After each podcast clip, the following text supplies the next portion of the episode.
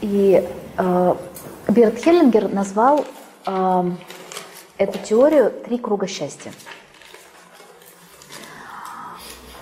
Это просто немножко позволит нам углубить и систематизировать, расширить э, то, о чем мы говорили с вами на прошлом, э, на прошлом модуле. Это действительно относится к закону баланса брать и получать.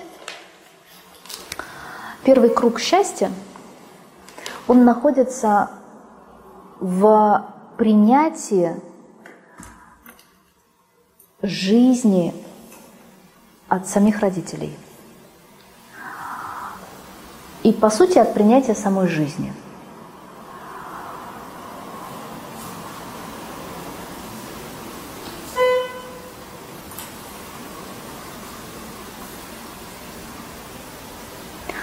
Нарушение этого движения начинается тогда, когда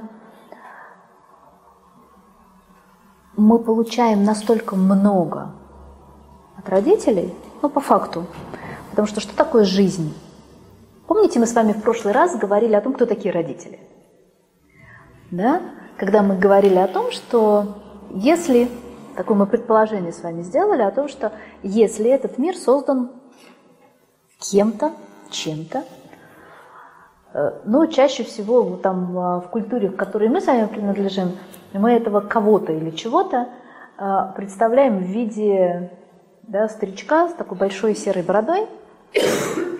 А, тут все обычно говорят Дед Мороз, а, которого никто никогда не видел. То есть, соответственно, а, какое-то сознание, у которого нету материи, и который исполь... Э, придумал некий процесс, да, изобрел, создал этот некий процесс созидания – чего-то духовного, чего-то наполненного в материальном мире. Каким образом это может произойти? Только если мы используем жителей этого же мира, правда?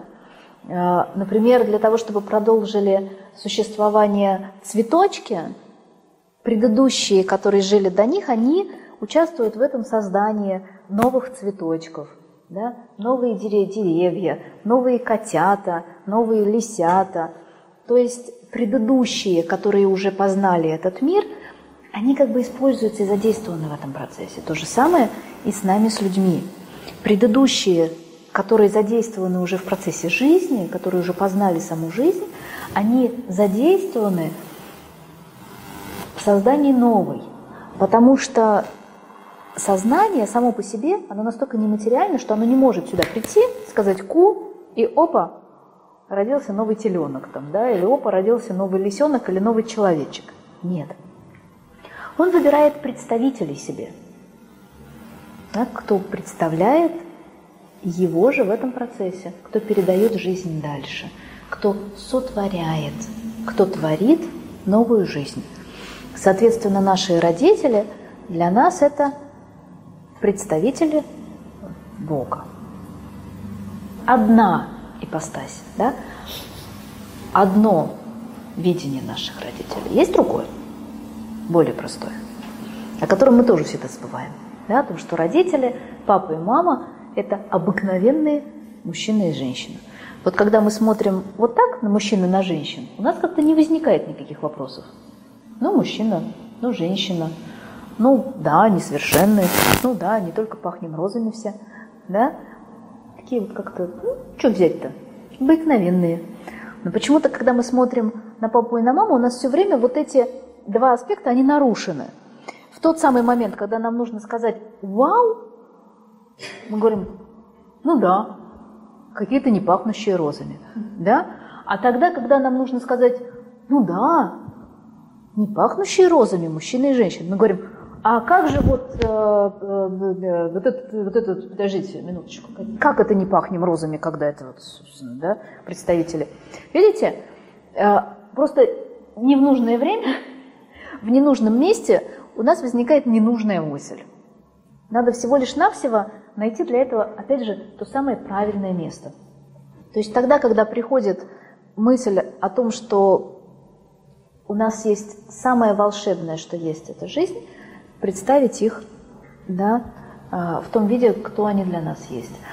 А когда мы понимаем, что, ну да, наше детство было несовершенно, потому что они просто обыкновенные э, мужчины и женщины со своими ограничениями. Так вот, теория Берта Хеллингера, она абсолютно вписывается вот в эту э, концепцию. Когда мы не можем понять, что наши родители это что-то большее, чем просто мужчина и женщина, и мы получаем жизнь, величие которой больше не повторено в чем-то другом, и для нас это слишком, мы отказываемся сначала от родителей, и в контексте этого мы отказываемся от них принять самый великий дар – саму жизнь. То есть сначала мы отказываемся от величия родителей, потому что они предлагают нам настолько большое, а я такой маленький. И я думаю, что мне же нужно будет чем-то вернуть, а у меня нету ничего по, по равности. Я ничем не смогу отдать. Поэтому что обычно я делаю? Спасибо не надо. Вы настолько для меня большие, товарищи родители, вы настолько тут такие великие, что меня аж вы настолько сделали мне большой подарок, что меня как-то еще больше подташнивает. Поэтому знаете что? Вот вы это вы, а я это я. И я к вашему подарку и к вашему существованию никакого отношения не имею. Да? И мы не понимаем, ребенок не понимает, что в этот самый момент начинается самая большая катастрофа в его жизни. Он больше не видит – что горы – это горы, реки – это реки, а небо – это небо. Он не видит ни гор, ни рек, ни цветочков, ни солнышка. Все это превращается, а, опять солнце жарко, Господи, опять дождь, когда он закончится, это невозможно. Лучше было бы солнце. Солнце. Нет, наверное, лучше дождь, потому что все-таки слишком жарко. Да? Что этот цветок здесь растет не на месте, давайте его скосим. А что сегодня опять, Господи, на работу? А работа закончилась.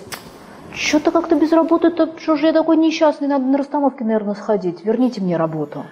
Да? И вот это вот недовольство. Каждый раз, Господи, он мне позвонил, ну что он опять целых 15 минут я на него потратил, разговаривая с ним. А потом, что-то мне два месяца уже никто не звонит, ну хоть бы позвонил тот, с которым я 15 минут целых разговаривал. Это же было так круто, когда он мне звонил. Мы все время недовольны. Вместо того, чтобы, Господи, человек мне позвонил, мы сейчас целых 15 минут проговорим, пускай на дурацкие темы, но мы же с ним станем ближе. Я расспрошу, как у него дела. Мне, в общем, не плевать, конечно.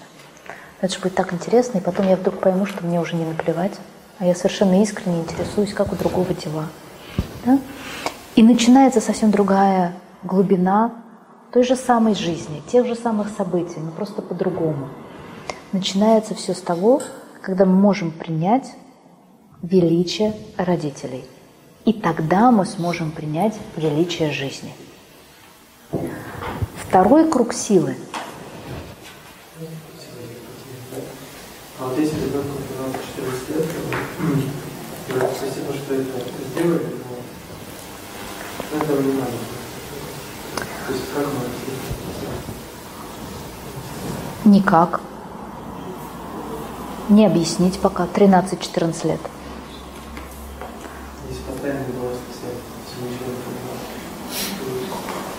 Это не вопрос сейчас про объяснение. Мы знаем, что есть какой-то другой уровень, когда ребенок недоволен да, тогда может включиться в системе. Мы сейчас говорим про ну, как бы концепцию, да, не, не на примере каких-то конкретных вещей. Здесь нарушение очевидное. А, второй круг силы, он имеет свои корни в отрицании как раз родителей, как мужчины и женщины. Когда мы не принимаем то, что с нами произошло, благодаря тому, что они просто мужчина и просто женщина – со своими ограничениями, со своими негативными чертами характера, э, со своей судьбой, со своей кармой. Мы не принимаем тот процесс, в котором мы находились рядом с нами. Мы не принимаем их такими, какие они есть. И таким образом мы перестаем принимать себя такими, какие мы есть. И, соответственно, жизнь такой, какая она есть.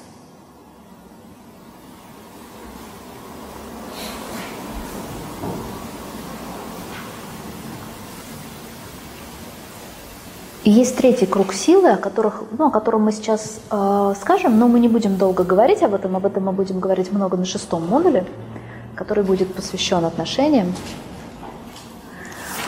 в парах.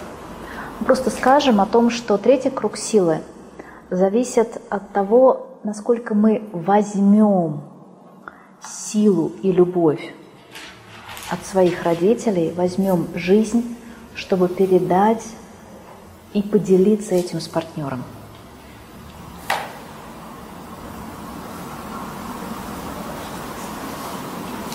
На шестом модуле продолжим.